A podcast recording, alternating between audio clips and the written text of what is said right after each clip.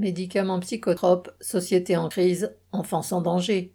Le Haut Conseil de la famille, de l'enfance et de l'âge, HCFEA, publie un rapport aux chiffres ahurissants sur la situation des enfants de 6 à 17 ans victimes de souffrances psychiques et de troubles psychologiques. Pour les soigner, les médecins leur prescrivent de plus en plus de psychotropes, des médicaments qui agissent sur le psychisme.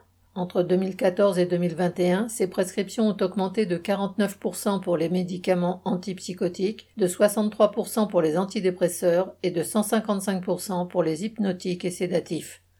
Des dizaines de milliers d'enfants sont concernés, près d'un sur vingt d'après le rapport qui précise que cette augmentation est beaucoup plus rapide que chez les adultes. En outre, elle est encore plus nette ces dernières années. Pour la seule année 2021, en pleine crise du Covid, l'augmentation a été de 224% pour les hypnotiques et de 23% pour les antidépresseurs.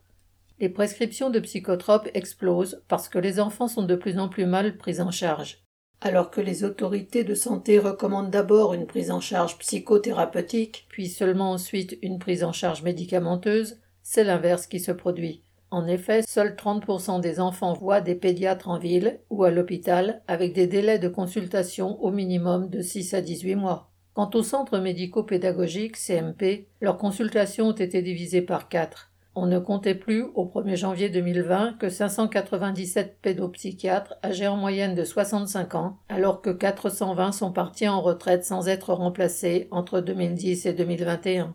Pour soulager la situation difficile de leurs enfants et leurs familles, les parents en sont réduits à se tourner vers leur généraliste et celui-ci prescrit des psychotropes, faute de pouvoir leur proposer une prise en charge psychologique. Le rapport dénonce aussi une situation d'autant plus grave que la plupart de ces médicaments psychotropes ne sont pas conçus pour des enfants et n'ont pas obtenu d'autorisation de mise sur le marché en pédiatrie. Ils sont donc proposés de façon inappropriée dans 40% des cas en ville et jusqu'à 94% à l'hôpital.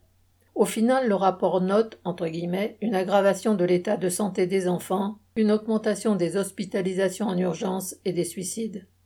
C'est le résultat inévitable d'une politique d'austérité qui concerne aussi bien les structures pédiatriques que l'ensemble de la santé, hôpitaux, cliniques et médecine de ville. La crise du Covid, qui a bien sûr bouleversé la vie de millions d'enfants, et même aujourd'hui la guerre en Ukraine, peuvent contribuer à expliquer cette situation. Mais c'est dans la case de la médecine et le manque de moyens pour prendre en charge ces enfants qu'il faut en chercher les véritables causes. Une société incapable de soigner ses enfants est une société vraiment malade. Cédric Duval.